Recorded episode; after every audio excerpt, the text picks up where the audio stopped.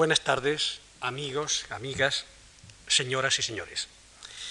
El Instituto Juan Mars, a través de don Andrés González, organizador de estas conferencias sobre biología, me ha encomendado la honrosa tarea de exponer muy brevemente la obra científica y el perfil humano del profesor Ben Samuelson.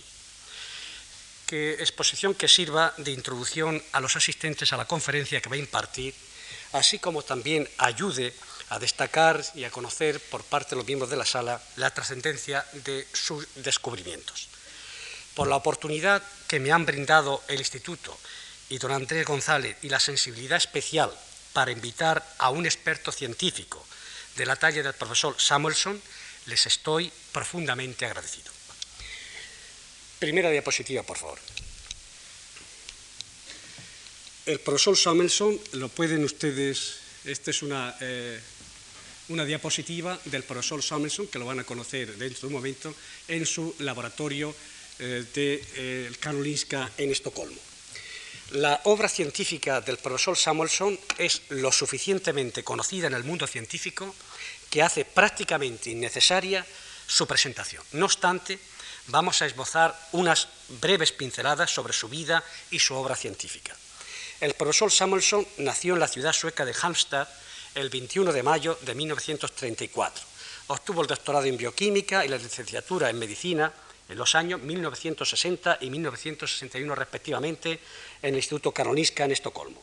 Posteriormente fue nombrado profesor ayudante de bioquímica en dicha institución, cargo que ocupó del año 1961 al 64.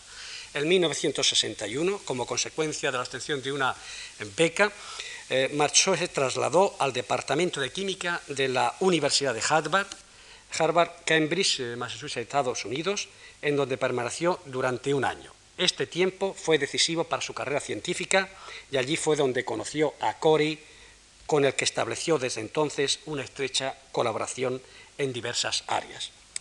Ocupó la cátedra de bioquímica en la Facultad de Veterinaria a su regreso, unos años más tarde. Después fue catedrático de bioquímica en el Karolinska, director del Departamento de Química en este mismo instituto, decano de la Facultad de Medicina asociado a este instituto posteriormente y rector, de lo cual todavía es la actualidad, rector de dicho instituto desde el año 1983. Forma parte de diversos comités eh, suecos, por ejemplo, el Comité Asesor de Investigación del Gobierno sueco, de la Comisión Nacional Sueca, del, eh, Comité para el Premio Nobel eh, de Fisiología y Medicina, y es presidente o fue presidente de este comité desde el año 1987 a 1989. El profesor eh, Ben Samuelson es, por tanto, en la actualidad rector del Instituto Karolinska, de enorme prestigio científico y una de las grandes capitales de la ciencia internacional. Es catedrático, como he dicho anteriormente, de bioquímica en dicha institución. Ambas tareas, lógicamente, implican una gran responsabilidad. Hemos de reseñar desde hemos de reseñar que desde el año 1989 existe un convenio de cooperación científica entre el Instituto y la Universidad Complutense de Madrid, con lo cual ambos eh, estados están interrelacionados a nivel científico. Por sus relevantes aportaciones, siguiente diapositiva, por favor, por sus relevantes aportaciones eh, en el campo de los eicosanoides, que como ustedes saben están formados por las prostaglandinas, prostraciclina, endoperósidos, trombosanos y leucotrienos, que comentaremos más adelante, le concedieron el Premio Nobel de Fisiología y Medicina en el año 1982, junto con Sune Benstrom y John Bain. Este, la diapositiva que usted está viendo en la pizarra, se puede imaginar de qué se trata, es justamente el día, corresponde al día 10 de febrero del año 1982, que fue cuando el rey de Suecia le entregó el premio eh, Nobel al profesor Samuelson. Aparte del premio eh, Nobel, ha obtenido eh, premios, numerosos premios y distinciones académicas por las instituciones más relevantes de todo el mundo. En nuestro país se le concedió el doctorado honoris causa, siguiente diapositiva, por la Universidad Complutense de Madrid y fue admitido como miembro de número de nuestra Real Academia Nacional de Medicina justamente el 28 de enero del año 1991. Y este justamente refleja lo que acabo yo de indicar, eh, ustedes pueden observar, corresponde al día 28 de enero de 1991. Esta es una diapositiva de los anales de la Real Academia de Medicina. Impartió la conferencia cuyo título está aquí reseñado y como ven en esta foto está saludando al comienzo del acto al presidente de la Real Academia Nacional de Medicina, como sabe el profesor Botella Yusia, y al fondo nuestro eh, premio Nobel, profesor Severo Ochoa. Siguiente diapositiva, por favor. En la siguiente es eh, pues una eh, foto correspondiente, una diapositiva correspondiente a otro momento de ese acto académico que acabamos de mencionar. Siguiente diapositiva, por favor. Sintetizando su ingente y trascendente obra científica inmortalizada con la concesión del Premio Nobel, hemos de indicar que la investigación del profesor Samuelson condujo a la detección y aislamiento de dos endoperóxidos cíclicos, que ustedes pueden, endoperóxidos cíclicos, PGG2 y PGH2, uno se transforma en otro, como aquí está señalado. En esta diapositiva eh, indico, eh, parece un poco complejo, pero eh, yo quiero destacar aquí en las facetas en las cuales el profesor Samuelson ha intervenido de una manera directa y por el cual ha concedido el premio Nobel. Ha intervenido en la eh, parte de la caracterización y analizar el origen a partir de los endoperósidos, el origen de las prostaglandinas. También eh, él ha determinado que a partir de estos endoperósidos se obtiene un trombosano que es inestable y se transforma el trombosano A2, que se transforma en trombosano B2 que es estable y como aquí pueden eh, ustedes eh, ver, está implicado en la, agregación plaquetaria, interviene de una manera importante en la agregación plaquetaria, es un potente vasocortictor, estos trombosanos, es, aparte de antigrante, como hemos dicho, interviene en las trombosis, en los accidentes cerebrovasculares y en el infarto de miocardio. Un aspecto muy importante es, eh, del profesor Samerson es el descubrimiento de los leucotrienos, que eh, justamente él eh, lo descubrió por el siguiente hecho. Como eh, se conocía sobre en la década de, los 70 que, ya se, conocía el efecto de la aspirina y de los antiinflamatorios no esteroideos que inhibían la ciclooxigenasa, él observaba que cuando nosotros damos corticoides que estimulan la síntesis de lipocortina y por consiguiente es un inhibidor de la fosfolipasa 2, bloquea ya toda la síntesis de compuestos, eh, tanto leucotrienos como prostaglandinas y trombosanos, etcétera, que median la inflamación. Entonces, él observaba que si daba aspirina, por ejemplo, se bloqueaban determinados efectos, pero no todos los mecanismos y todos los eh, mediadores o efectos de la inflamación. Es decir, eso eh, cuando damos aspirina, pero cuando damos corticoides se bloqueaba todo. Entonces, él eh, supuso o surgió la idea de que debían existir otros mediadores de la inflamación que no estarían eh, implicados, no intervenían en la vía de la cicloseginasa. Pues bien, él continuando con esta, idea y haciendo una serie de análisis en los leucocitos, descubrió lo que se llama leucotrienos, porque tiene una, una estructura triénica y además por eh, haberlos obtenido a partir de los leucocitos, le llamó leucotrienos que están implicados en los procesos alérgicos, en la broncoconstricción, etcétera, etcétera. Él llegó a descubrir, aquí eh, más abajo lo tienen, que los leucotrienos eh, que proceden del ácido araquidónico hay dos vías, él ha estudiado mucho esta parte, la 5 eh, la liposigenasa de los leucocitos, da lugar a una serie de compuestos leucotrienos, que aquí lo tienen ustedes y que el profesor Samenson lo va a indicar más adelante, que están eh, tienen una implicación muy importante en los procesos de inflamación. Él además descubrió que este LTD4, este leucotrieno, junto con LTC4, correspondían justamente a lo que se llamaba anteriormente con la sigla de SRSA, eh, que es el mediador, que sería lento de la anafilasia, y que era justamente una mezcla de estos dos. Por consiguiente, él ha demostrado con los leucotrienos que son los mediadores de los procesos de anafilasia, tanto en las vías eh, respiratorias como en otros sitios de la economía. Estos descubrimientos han permitido la síntesis de nuevos fármacos como los inhibidores de la cicloliposigenasa, perdón, de la 5-liposigenasa, con lo cual bloquean todos los leucotrienos y al bloquearlos, por consiguiente, bloquean todos los procesos alérgicos y anafilácticos. Por consiguiente, es una aproximación terapéutica, con esta inhibición, estos fármacos que inhiben esta enzima, una aproximación terapéutica al tratamiento de las enfermedades con base alérgica, tales como las inflamatorias intestinales, el asma, la psoriasis y la artritis reumatoide. Como ven, un campo de enorme interés en la clínica. Por todo ello, por todo lo que ha realizado el profesor Samuelson, es para nosotros un honor que esté hoy entre nosotros. Esté hoy entre nosotros un original investigador, un gran universitario y un inspirado profesor, que ha prestigiado a todas las instituciones que le han acogido para comentarnos de primera mano las investigaciones sobre icosanoides que yo acabo de brevemente relatar.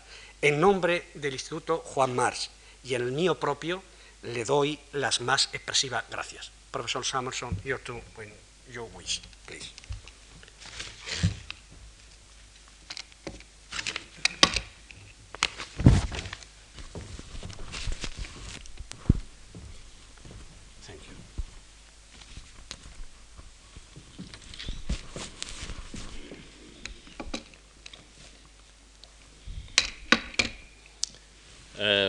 Thank you very much, uh, Professor Marina, for your very kind uh, introduction. It's uh, certainly a great pleasure for me to uh, participate in this uh, lecture series on um, inflammation organized by the Juan March Foundation. But before I um, start, I would um, also like to express my gratitude to the Foundation for your generous um, hospitality uh, during my visit here in uh, Madrid. And um, I have, uh, I knew, of course, uh, from a previous visit to the uh, to the foundation that you had uh, exhibitions of temporary exhibitions of art and um, and music programs and so forth. But during the weekend, uh, we also had the opportunity to visit the Cuenca and a beautiful museum of um, abstract contemporary art um, which uh, has been uh, organized by the Juan March uh, Foundation. It's a real pearl. Um,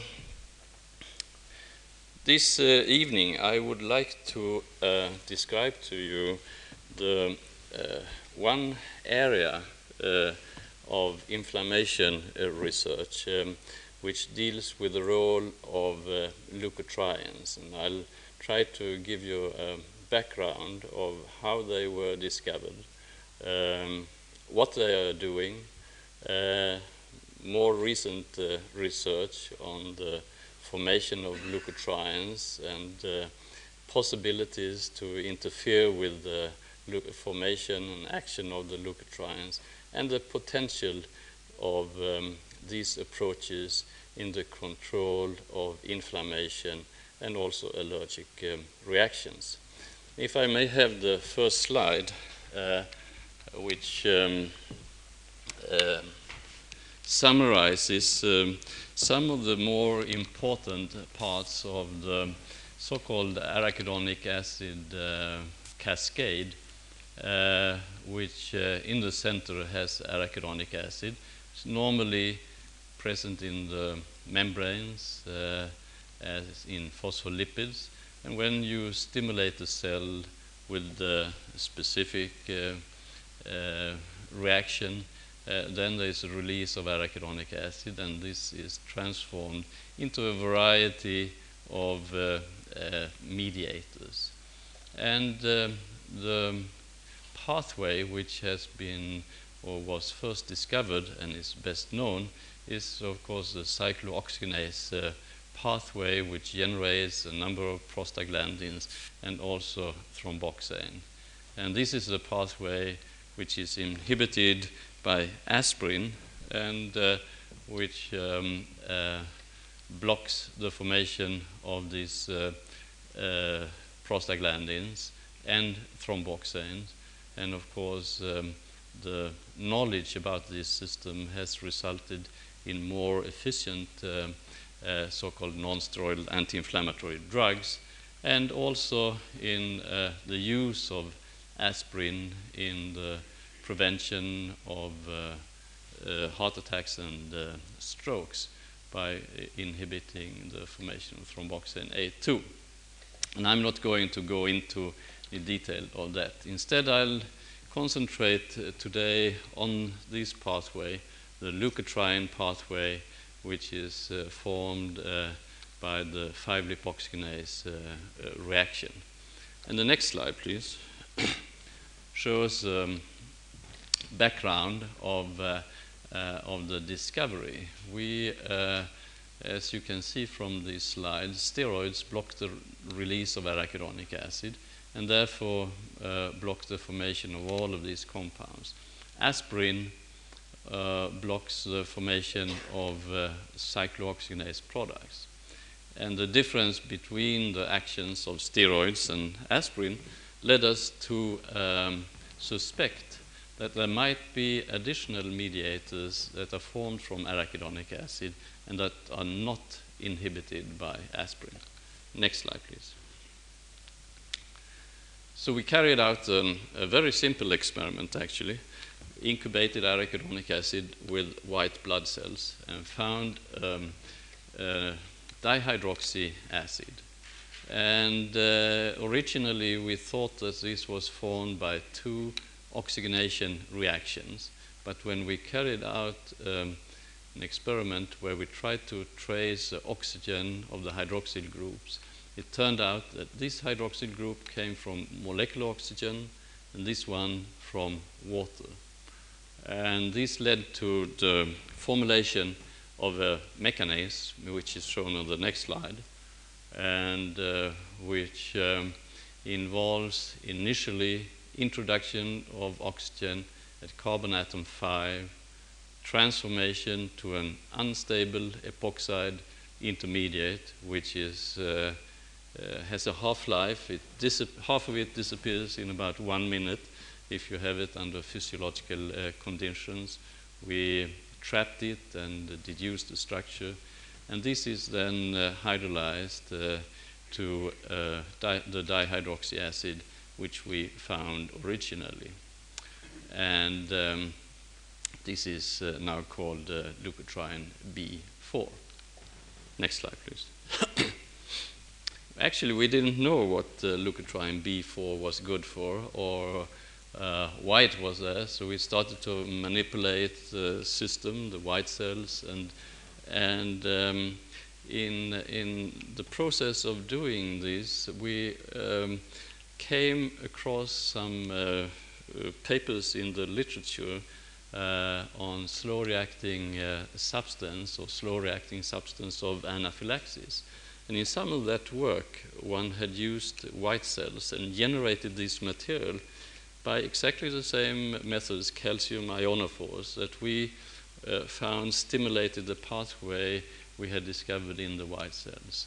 So we went back to the slow reacting substance of anaphylaxis which had actually been discovered in the 1930s, late 1930s by Feldberg and Kellaway, and Kellaway and Trethewie. They found that if they took um, sensitized guinea pigs and uh, challenged them with the antigen, then there appeared smooth muscle contracting activity in the effluent. The next slide, please.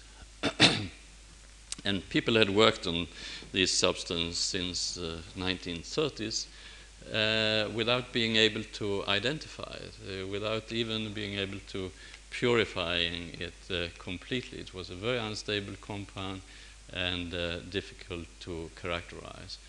We had the advantage that we had a hypothesis. We said maybe this uh, material, the slow reacting substance, is related to the pathway we had found in the leukocytes, the white cells. And that turned out to be the case. So the epoxide intermediate, which is forming this dihydroxy compound, is also the precursor of a slow reacting substance. And uh, um, this one is called leukotriene A4. This is called, as I said before, leukotriene B4, and this is called leukotriene C4. And the next slide shows that um, um, leukotriene C4 is actually metabolized by an enzyme, gamma glutamyl transpeptidase, uh, into leukotriene D4. And um, this in turn is metabolized by dipeptidase into leukotriene E4. And what um, had been discovered as a slow reacting substance of anaphylaxis in the 1930s was really a mixture of these uh, three compounds. Next slide, please. now, let's look at the biological um, activity of the compounds. We start with a dihydroxy acid derivative. Uh, I mentioned that we had no idea of why it was uh, formed in the white cells. But it turned out that this compound, leukotriene B4, is a very, very potent chemotactic agent for leukocytes. So if you have a concentration gradient of this compound, then white blood cells will move in that uh, direction. And um, if you administer the compound uh, to a preparation where you can observe the white cells um, in the blood circulation, and normally uh, these white cells are rolling along the vessel wall. But if you administer leukotriene B4, they stick to the wall and they even emigrate. They get out of the blood vessels. And um, some of the effects are shown on the next slide. So you can, this is uh, the effect of LTB4 on uh, leukocyte adherence. And um, this is, um, uh, uh shows um, a very low concentration, 100 picomolar uh, of um, uh, leukotriene B4. And these are the rolling leukocytes. You count the rolling and sticking leukocytes. If you increase the concentration, this is now 500 picomolar or 0.5 nanomolar. Then there's a decrease in the rolling leukocytes and they stick to the vessel wall. And uh, the process is uh, reversible uh, once you remove the leukotriene, they start to roll again. So, um, the, as shown on the next slide, uh, leukotriene B4 um, uh, is, um, is uh, not only uh, causing the leukocytes to adhere uh, and uh, emigrate, but at slightly higher concentrations, they also cause aggregation, degranulation, and generation of superoxide anion. And these are the reactions that the white blood cells uh, use for the functions in, uh, in the host defense uh, reactions. Next slide, please. And this is a picture of what happens when you have uh, bacteria, for example, in a, a wound, and um, uh, and uh, and uh, white blood cells uh, are actually uh, normally in the vessel, now sticking to the vessel wall and migrating out and and killing the bacteria. And leukotriene B4 is uh, part of this uh, process. They cause these reactions and they cause them to uh, migrate. Next slide, please.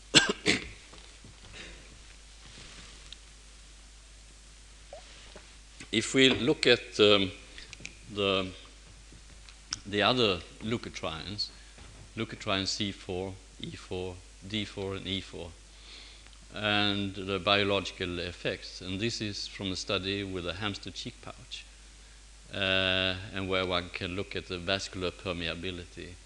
You can see that all of these leukotrienes are very, very potent in uh, increasing the permeability in the vessels. And uh, compared with histamine, uh, they are about a thousand times more active. Leukotriene B4 is also uh, active, but uh, uh, Uh, uh, in this respect, but uh, only has the same potency as histamine. So these compounds will increase permeability and allow the formation of edema. I'll come back to that later. Next slide, please. They leukotriene D4 and C4 and E4 as well, but uh, mainly leukotriene D4 is very active in bronchoconstriction. And this was actually known already in the late 1930s. That's uh, one of the reasons why one was uh, interested in slow reacting substance of anaphylaxis, because they contracted bronchial muscle. Uh, but this is from an uh, in vivo study in humans, and also in humans in vivo, uh, leukotriene D4 is very potent in constricting the airways, and this is uh, one uses the expression of forced expiratory volume, which is uh, uh, decreased at concentrations again about a thousand times uh, lower than uh, than histamine. Next slide, please. So this is a summary of the possible role of leukotrienes in in bronchial asthma and inflammation. B4 is um, acting on leukocytes, causing adherence, migration, infiltration, and uh, causing enzyme release and superoxide generation. And these leukotrienes, the uh, C4, D4, and E4, or cysteinyl leukotrienes, are increasing the permeability and causing edema, causing bronchoconstriction, and also mucus secretion. And of course, these three symptoms are the cardinal signs of bronchial asthma. Next slide, please. And today, there is um, overwhelming evidence that uh, leukotrienes uh, play an important role uh, in human asthma in airway inflammation. And one can actually use either allergen, which is, of course, the one that is best known. Um, sensitive subjects react to allergen. But you can also elicit an attack of asthma by exercise and cold air, and also aspirin in aspirin sensitive patients. And they all act on the mediator cells, cause the release of leukotriene C4, D4, and E4, and airway uh, inflammation, as I described. Next slide, please. And today there is uh, a lot of evidence indicating that, um, uh, for example, uh, antagonists of leukotrienes and this is um, a study in exercise induced uh, asthma. And uh, in uh, this um, subject, when um, after exercise, there is a decrease in the forced expiratory volume. And when you get down at this point here, the uh, patient really has difficulties to breathe. If you um, pre-treat them with um, uh, uh, leukotriene D4 antagonist, then there is uh, very little of reaction.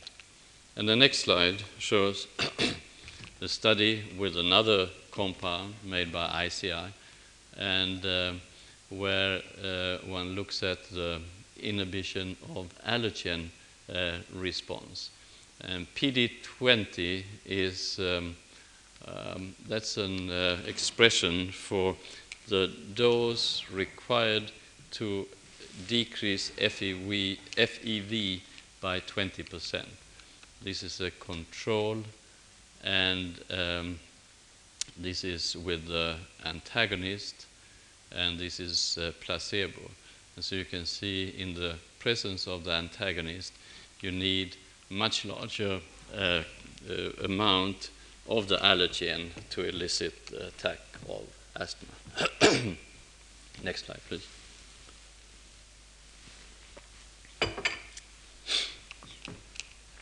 But um, inhibitors or antagonists of leukotrienes are not um, limited to be used in uh, asthma and allergy.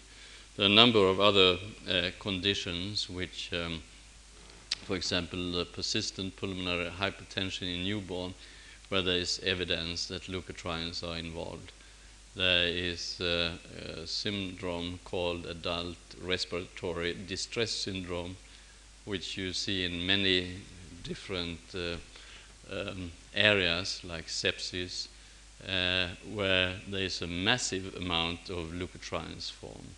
So psoriasis is another area where especially leukotriene B4 seems to be involved. and inflammatory bowel disease is another disease where there is also evidence that leukotrienes are involved and where there are actually today um, clinical studies, just as in asthma, uh, showing the benefit of an inhibitor of leukotriene formation. And I've not listed that, but there are also studies now indicating, preliminary studies indicating that in rheumatoid arthritis there is an effect of a 5-lipoxygenase inhibitor. Next slide, please.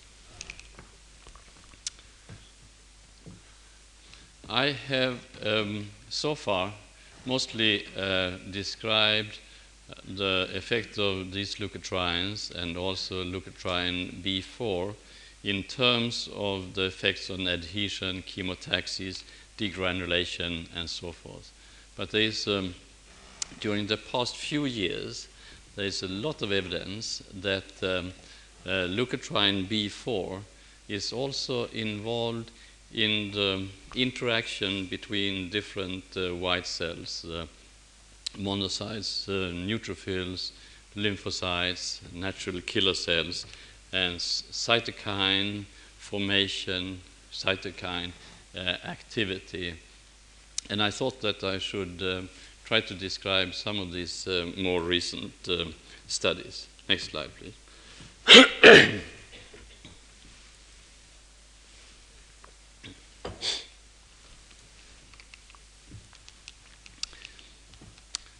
if we um, try to look at um, the monocyte uh, here, uh, leukotriene B4 has a stimulatory effect on the generation of tumor necrosis um, factor, an important uh, inflammatory uh, mediator. Leukotriene B4 is stimulating monocyte uh, uh, generation of interleukin 6 and also an important um, cytokine on the lymphocyte, and this is um, uh, the B lymphocyte, uh, there is um, uh, there is an effect of leukotriene uh, B4 uh, not only on interferon gamma production, but also the expression of receptor for uh, MHC2, and there is increased expression of CD23 antigen, all really involved in the, in the activation uh, of the lymphocytes. And uh, there is also a stimulation of the formation of interleukin 2 and of immunoglobulins. And um, so you can see that um, uh, uh, leukotriene B4 comes in um, at um, both the lymphocyte and monocyte uh, level and in the generation of cytokine and in the interplay of the cytokine uh, with the monocytes and lymphocytes. Next slide uh, also shows an experiment on human monocytes where um, uh, some of the um, the gene transcription of uh, C-Jun and C-Fos these are uh, um, the genes for the uh, proto-oncogenes, and um, some of these are actually involved in the regulation of cytokine uh, production.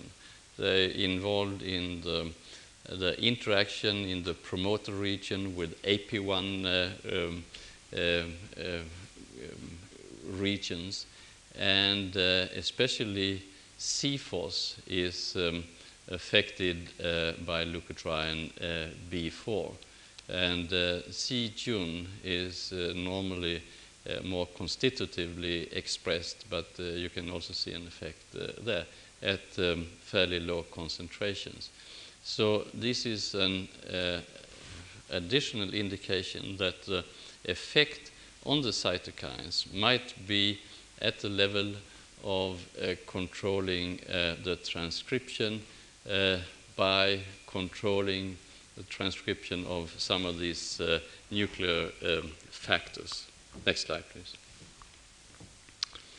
And on uh, T lymphocytes and NK cells, there is increased IL-2 formation, interferon gamma, and there is also an increase in the expression uh, in the expression of the receptor for interleukin 2 and this leads to an increased cytotoxic response so if you stimulate these cells with IL2 you get a more potent uh, cytotoxic response and this is involved of course in in the host defense system against uh, viruses and in tumor cells and uh, what have you. Next slide, please. And I've tried to summarize all of this here the effects of leukotriene B4 on neutrophils, uh, the effects I showed earlier, the monocytes and uh, B lymphocytes and T lymphocytes and uh, NK cells. And um, I think in the end we'll find that um, that this picture of stimulation of the various uh, inflammatory or host defense cells will be very complex indeed, where one of the players will also be uh, leukotriene uh, B4. And the availability now of inhibitors of uh, leukotriene B4 formation and uh, also we are beginning to see antagonists of leukotriene B4 will uh, probably uh, facilitate studies on uh, elucidating the mechanism uh, uh, of these reactions and the role of LTB4 in these processes. Next slide, please. I thought I should also mention a little bit on the uh, 5-lipoxynase because this is a key enzyme in the generation of all of these uh, leukotriene derivatives. If you block this enzyme, you block completely the formation of the whole cascade of uh, compounds. Next slide, please. The 5-lipoxygenase is um, an enzyme which um, has been cloned and uh, many of the other lipoxygenases, like the 12 and the 15 lipoxygenase, have been uh, cloned, and uh, um, this lipoxygenase stands out. It um, um, requires the activation, uh, an activation by calcium, and it requires ATP. So in this respect, it's uh, very different from 12 lipoxygenase, 15 lipoxygenase. And um, we are at the stage now where we know that the differences exist, but we are unable to translate that into uh, the molecular structure. We have, uh, even with this uh, information about the, the, the, structure of the lipoxygenase, we have not been able to find any any ATP binding sites, that is, no consensus sequences with previously known ATP binding sites. And uh, the, the only uh, weak homology we have found is with lipocortin, endonexin, and calectrins, which are also sort of, um, translocated under the influence of um, calcium to membranes. I'll come back to that uh, later. Next slide, please the, this is a schematic uh, uh, picture of the secondary structure of this uh, enzyme. And I've marked six histidines here, which um, occur in exactly the same position in 5 lipoxygenase, in 12 lipoxygenase, in 15 lipoxygenase. We have now uh, identified uh, two of them as uh, being important in the binding of iron. The lipoxygenase contains iron in a non-heme form, and uh, number uh, 372 and 550 are directly involved uh, in coordinating the iron. The other ones are so far um, unknown. Next slide, please.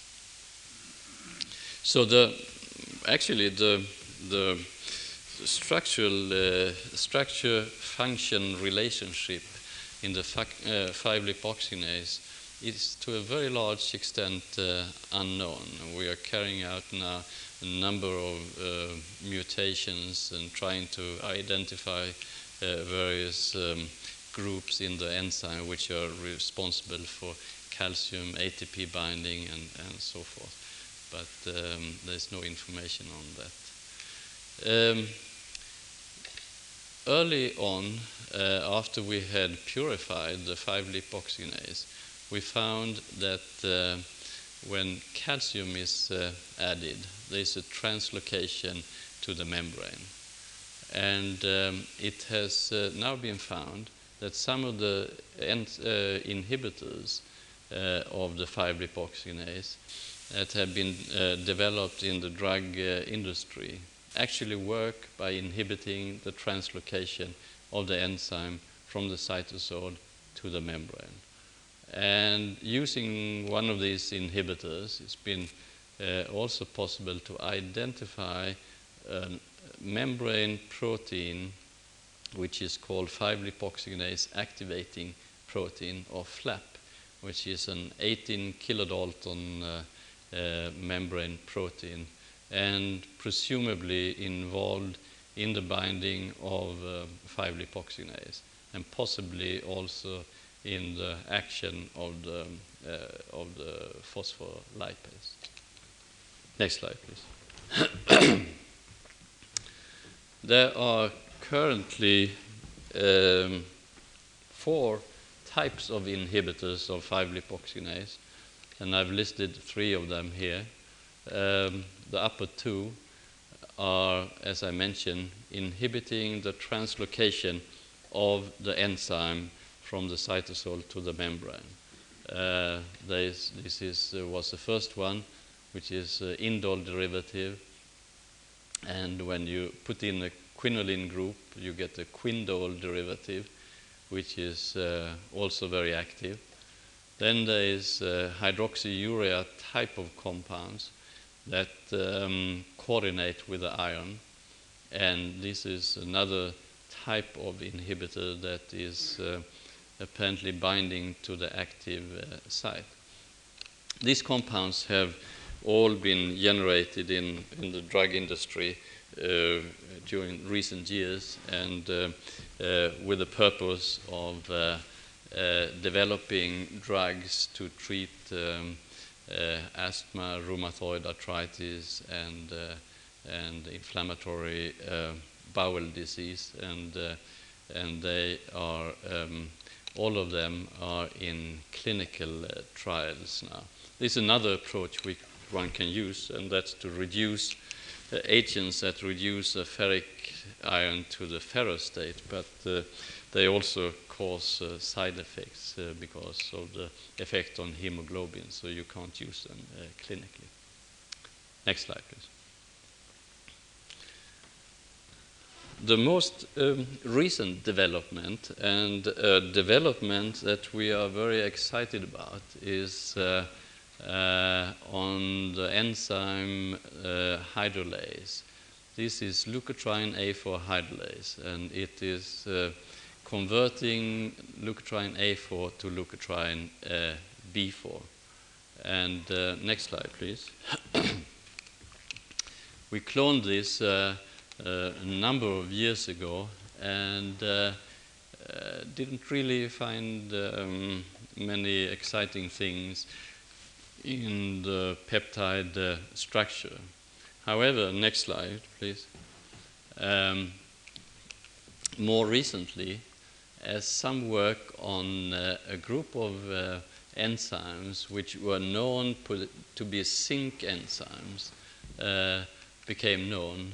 Uh, it turned out that they, these are the aminopeptidases, thermolysin, they all have um, a zinc binding motif, which is uh, one histidine at this position, and then three amino acids, another histidine, and uh, about 20 acids, and, and a glutamic acid. And, um, and it turned out that uh, uh, leukotriene A4 hydrolase uh, had exactly the same uh, zinc binding motif, uh, which of course uh, led us to look into this aspect uh, of the, the hydrolase as well. Next slide, please. And it turned out that the hydrolase, leukotriene A4 hydrolase has one atom of zinc uh, per molecule of uh, enzyme. And the next slide shows that um, if you inhibit or if you uh, use um, zinc complexing agents, then you can uh, inhibit uh, the enzymatic uh, activity, indicating that the zinc actually plays an important role in the function of the enzyme. next slide shows that uh, if you remove the zinc in this way and form uh, what we call uh, APO enzyme, then you lose essentially all of the enzymatic activity uh, compared with the native holoenzyme, the natural uh, enzyme. However, you can take this enzyme and add uh, about one uh, atom of zinc or even cobalt to the APO enzyme and regain enzymatic activity. Next slide, please.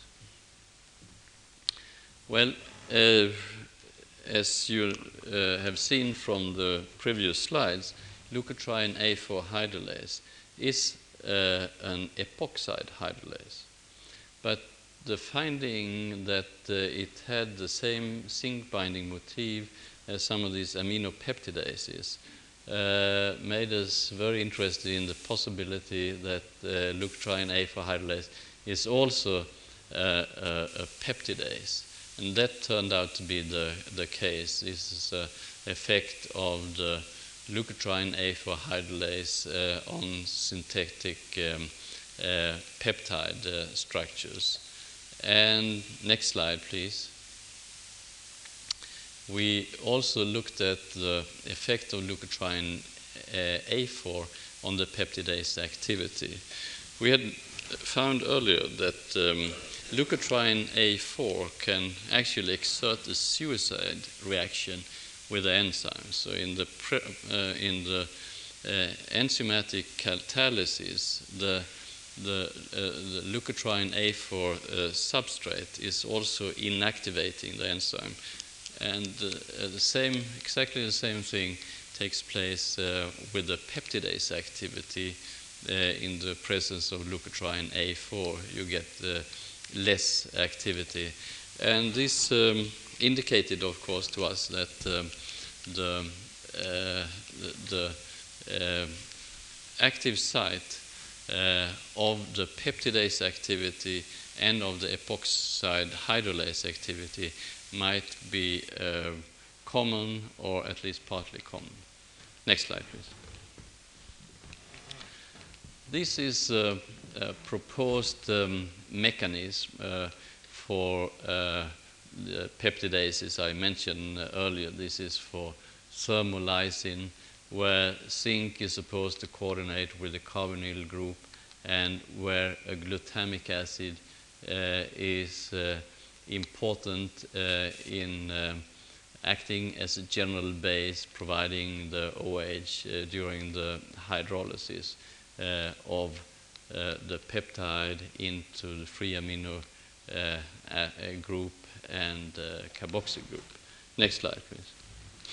If we look at the reaction which is taking place with leukotriene A4, uh, then we, um, this is of course um, chemically in a way very different, but uh, there are some common uh, elements as well. We have to open the, the epoxide group to uh, give rise to a, an alcohol group, and we also have introduced an alcohol group here at carbon atom 12 and so in this case, we also need a general base. Next slide. We uh, first wanted to establish that this zinc, uh, that the binding of the zinc was really uh, due to the two histidines and the glutamic acids. And the next slide shows some uh, experiments with uh, where we made uh, mutants of uh, uh, the two histidines and glutamic acid and found that in all of these mutants there is um, no zinc any longer and there is no activity either on the epoxide or uh, on the peptide. So the two histidines and glutamic acid played a very important role uh, in the zinc binding and the activity of the, uh, of the enzyme. Next slide, please. now, uh, if you um, look at, um, uh, at uh, the leukotriene A4 hydrolase and the role of the different amino acids, these are the zinc binding acids, but also in the epoxide hydrolase, there is a, a glutamic acid next to the histidine, just as in the peptidases. And in the peptidases, as you recall, uh, this uh, plays an important role in providing the OH by acting as a general uh, base. Next slide, please. So we carried out uh, mutations also uh, with respect to the uh, glutamic acid, we uh, made it into glutamine or alanine, and this is just a mutation which is close by. And the interesting thing happened that, and these bars represent zinc, epoxide hydrolase activity, peptidase activity in the wild type enzyme, all three are present. And, uh, but in this mutant, we still retain the um, zinc and we still retain epoxide hydrolase activity, but we have completely eliminated the peptidase activity. And in this other mutation, uh, the epoxide hydrolase activity has also been affected but there is uh, still a significant uh, activity. And here you have uh, all three are fairly intact. But this um, was a very interesting finding because that meant that the glutamic acid, which is involved in the peptidase activity as a general base, is not responsible uh, for, uh, uh, for, the, um, for the general base action uh, in the epoxide hydrolase um, activity. And uh, next slide, please, shows uh, the reaction which you can envision with leukotriene A4, where these carboxylate, and we don't know if it's a carboxylate, but we think it is a carboxylate. These carboxylate in the transformation of LTA4 into leukotriene B4 is not uh, the uh, 296 uh, glutamic acid, but something else, which we are still looking for. Next slide, please. We started um, or continued uh, these studies on looking at uh, effects of uh, various parameters on the enzyme, and this is one on, on, the chloride um, effect of chloride ions on the peptidase activity. And you can see that you need about um, physiological con extracellular concentrations uh, of uh, chloride uh, to stimulate the peptidase activity, whereas epoxide uh, hydrolase activity does not require uh, any uh, chloride ion activation. Next slide, please. So to summarize these studies, we think that the leukotriene A4 hydrolase is a zinc metalloenzyme which has dual enzymatic activities. And we think that it is, uh, um, I've depicted here the, uh, this one relates to the peptidase activity and this to the leukotriene A4 hydrolase activity. And the zinc atom is required for both reactions. And um, leukotriene A4 is inhibiting both reactions. This is a suicide reaction, indicating that there is a common part of the active site uh, for the two enzymes, which the requirement of zinc, the inhibition. But then, in uh, addition, for the peptidase activity, there is, um, uh, is an activation by chloride ion, and there is a role of glutamic acid 296 as a general base for the peptidase activity. So um, it's, uh, it's an enzyme with uh, dual activities and with one common site, and then for the epoxide hydrolase activity is an, uh, is an additional part that uh, we have not uh, been able to define uh, so far. Next slide, please.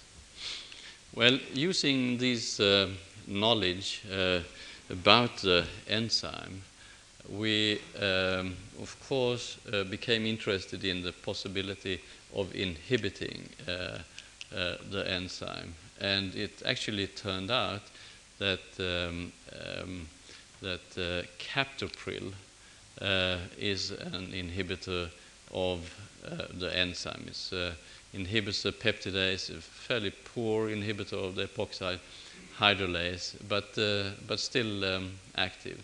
And so we, we developed the hypothesis that, we, that using uh, this sort of general structure for an inhibitor which would um, uh, mimic the mechanism we think is involved, uh, the coordination of the zinc with these two groups and the um, carboxylate being involved as a general uh, base.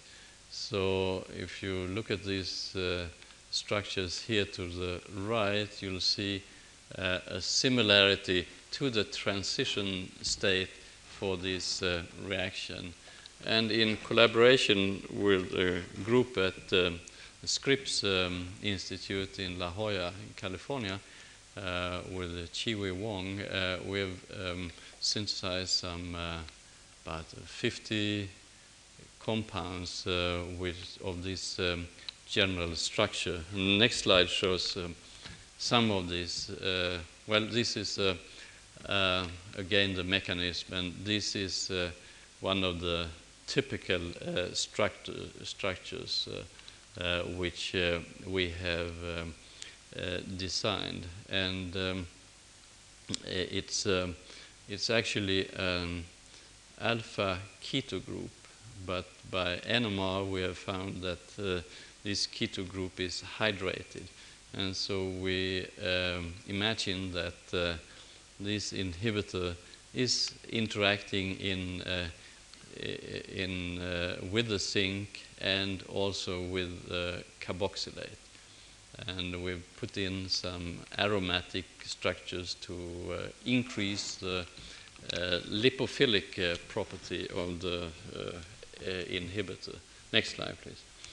And using this approach, and I'm only showing you um, um, uh, some of the structures, uh, and uh, the best one uh, uh, which we have found so far is an alpha keto beta amino acid uh, ester with the aromatic structure here.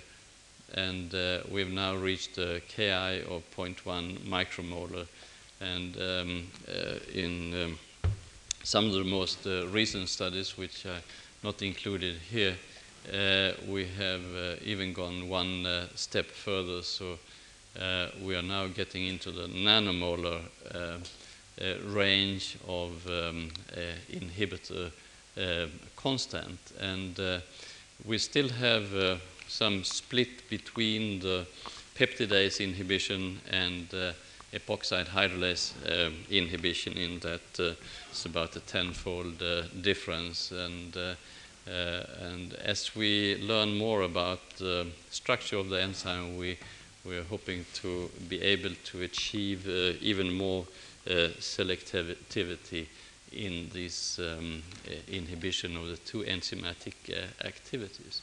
Next slide, please. And this is the final slide. And uh, what I've tried to describe tonight is the role of um, the leukotrienes, the 5-lipoxygenase pathway, in um, inflammation. And uh, I've described the role of leukotriene B4, uh, initially recognized uh, as an effect on uh, neutrophils and neutrophil uh, infiltra infiltration, but more recently as one of the players in the regulation of cytokine communication uh, between uh, inflammatory cells and cells of the host defense system uh, in the body. And uh, these, of course, all play a physiological role normally, but uh, under certain conditions, you get an overreaction and then you get the inflammatory reaction, which uh, we want to treat. And I've also described the role of the cysteinyl leukotrienes, uh, and especially in relation to allergy and uh, asthma. And with the current approaches, I think we, there is hope to um, develop new drugs for the treatment of allergy and asthma and um, uh, using uh, either the approach of antagonist of these leukotrienes or a 5-lipoxygenase uh, inhibitor. And using 5-lipoxygenase inhibitors, uh, one can also envision, uh, and there are already studies with uh, some of these drugs on inflammatory uh, bowel disease and also in psoriasis. There are additional possibilities which are being explored, and um, one is the, the, use of leukotriene B4 antagonists, uh, which um, are in the beginning phase of clinical trials today, and still uh, very little um, results. And um, one other approach uh, to the inhibition of LTB4 formation is, of course, to inhibit the hydrolase. And uh, I hope I have conveyed the excitement there is uh right now in this enzyme itself, because it is uh, not only carrying out the transformation of leukotriene A4 into leukotriene B4, but is also active as a peptidase. And uh, we have no idea of what the peptidase activity is doing normally. If it uh, has to do with some peptide processing, which is part of the host defense uh, system, uh, or whatever um, role it has. But we think that with uh, specific inhibitors, which will inhibit the peptidase activity and not the epoxide hydrolase uh, activity, we'll be able to probe the role of this uh, enzyme uh, also on, on the peptidase side of, of the, this um, uh, system. So I think that uh, um, the leukotriene um, area is now in a very active phase when it comes to translating the basic science uh, into clinical medicine, uh, primarily using um, um, enzyme inhibitors and antagonists. And at the same time, it's also facilitating the understanding of the whole host defense system in the body. Thank you very much.